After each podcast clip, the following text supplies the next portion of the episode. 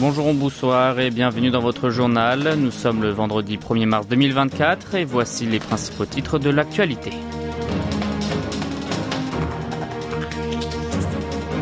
Yoon Suk-yeol, les valeurs de tous les mouvements d'indépendance doivent être évaluées de manière appropriée.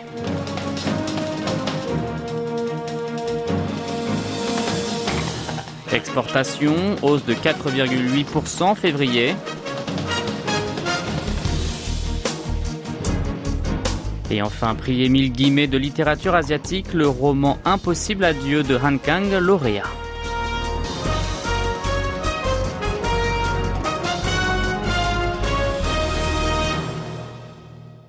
Le président de la République a assisté à la cérémonie commémorative du 105e anniversaire du jour du mouvement d'indépendance coréenne contre la colonisation japonaise. Cet événement a eu lieu ce matin au mémorial de Yugwansun à Séoul. À cette occasion, Yoon Suk-yeol a déclaré que les valeurs de tous les mouvements d'indépendance devraient être évaluées de manière appropriée, avant d'ajouter que cette histoire devrait être transmise correctement de génération en génération. Énumérant les mouvements d'indépendance, armés, diplomatiques, éducatifs, et culturel, le chef de l'État a souligné que personne ne pouvait monopoliser l'histoire. Il a également avancé que tous les citoyens, voire leurs descendants, devraient ressentir de la fierté et de l'estime pour l'histoire glorieuse de la Corée.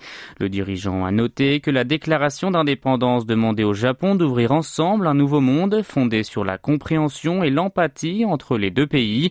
Il a ensuite estimé que les deux nations suivaient cette voie et que leur coopération en matière de sécurité avait été renforcée en réponse aux menaces nucléaires et balistiques de la Corée du Nord. Et toujours à l'occasion du 105e anniversaire du jour du mouvement d'indépendance coréenne contre la colonisation japonaise, les partis politiques ont fait part de leurs commentaires. Le Parti du pouvoir du peuple, le PPP, la formation au pouvoir, a déclaré qu'il se rappellerait de l'importance de ce mouvement qui a eu lieu le 1er mars 1919 et remplirait sa mission historique. Il a affirmé que l'esprit de cet événement était une valeur qui doit être transmise aux générations futures. C'est selon lui grâce aux patriotes de l'indépendance et aux citoyens unis qui ont crié pour l'indépendance que l'on peut aujourd'hui bénéficier de la démocratie et de la liberté. De son côté, le Minju, la première force de l'opposition, a exprimé son respect et sa gratitude pour les nobles sacrifices des héros de l'indépendance qui ont résisté à la domination coloniale injuste du Japon. Il a déclaré ne pas oublier que c'était grâce à leurs sacrifices que la République de Corée existe aujourd'hui. De plus, en critiquant le gouvernement, le mouvement de centre-gauche l'a accusé de mener une politique diplomatique humiliante en vers le Japon et de vouloir effacer les traces des combattants pour l'indépendance du pays. La Corée du Sud et les États-Unis ont exprimé leur préoccupation profonde sur le fait que la Corée du Nord a qualifié les relations intercoréennes d'un état de guerre entre pays hostiles et qu'elle cherche à changer le statu quo en mer jaune. C'est ce qu'ont déclaré hier le ministre sud-coréen des Affaires étrangères et le secrétaire d'État adjoint américain après leur rencontre à Washington. Cho Tae-yol et Kurt Campbell ont indiqué que Séoul et Washington coopéreraient étroitement pour répondre à toutes sortes de provocations de Pyongyang.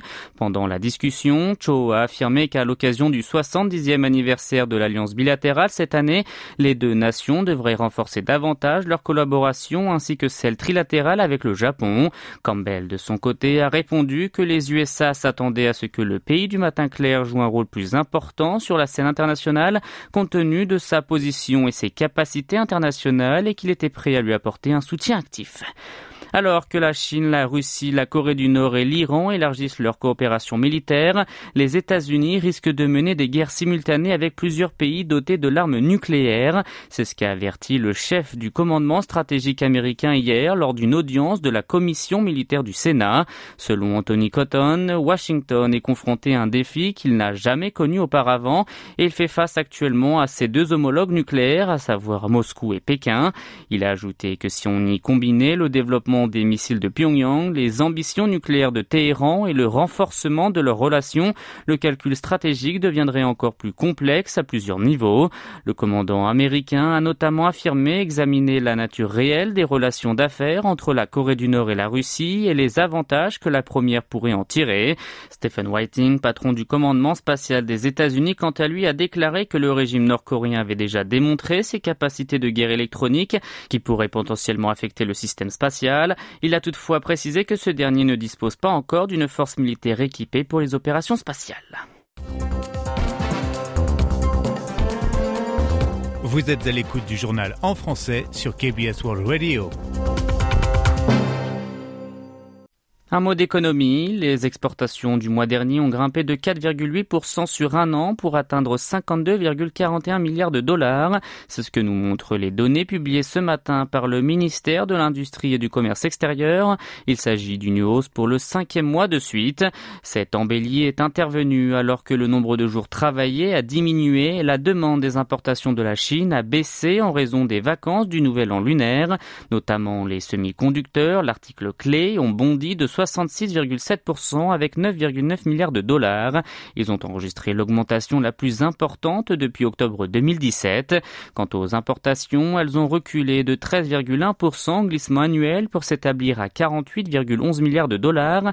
La balance commerciale a donc affiché un excédent de 4,29 milliards de dollars dans le vert depuis juin 2023. Et pour terminer, le roman Impossible à Dieu de l'auteur sud-coréen Han Kang a été sélectionné lors de la septième édition du prix Émile Guimet de littérature asiatique.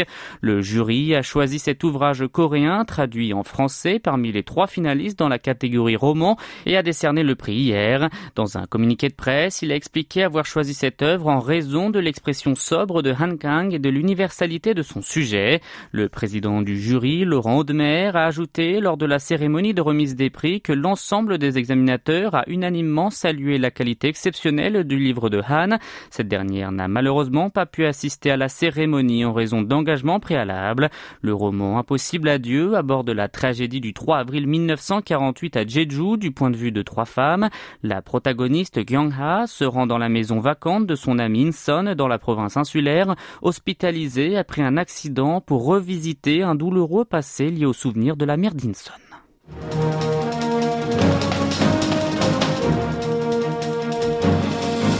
C'est la fin de ce journal présenté par Maxime Lalo, retrouvé ce soir entre nous et aux sources de la musique coréenne.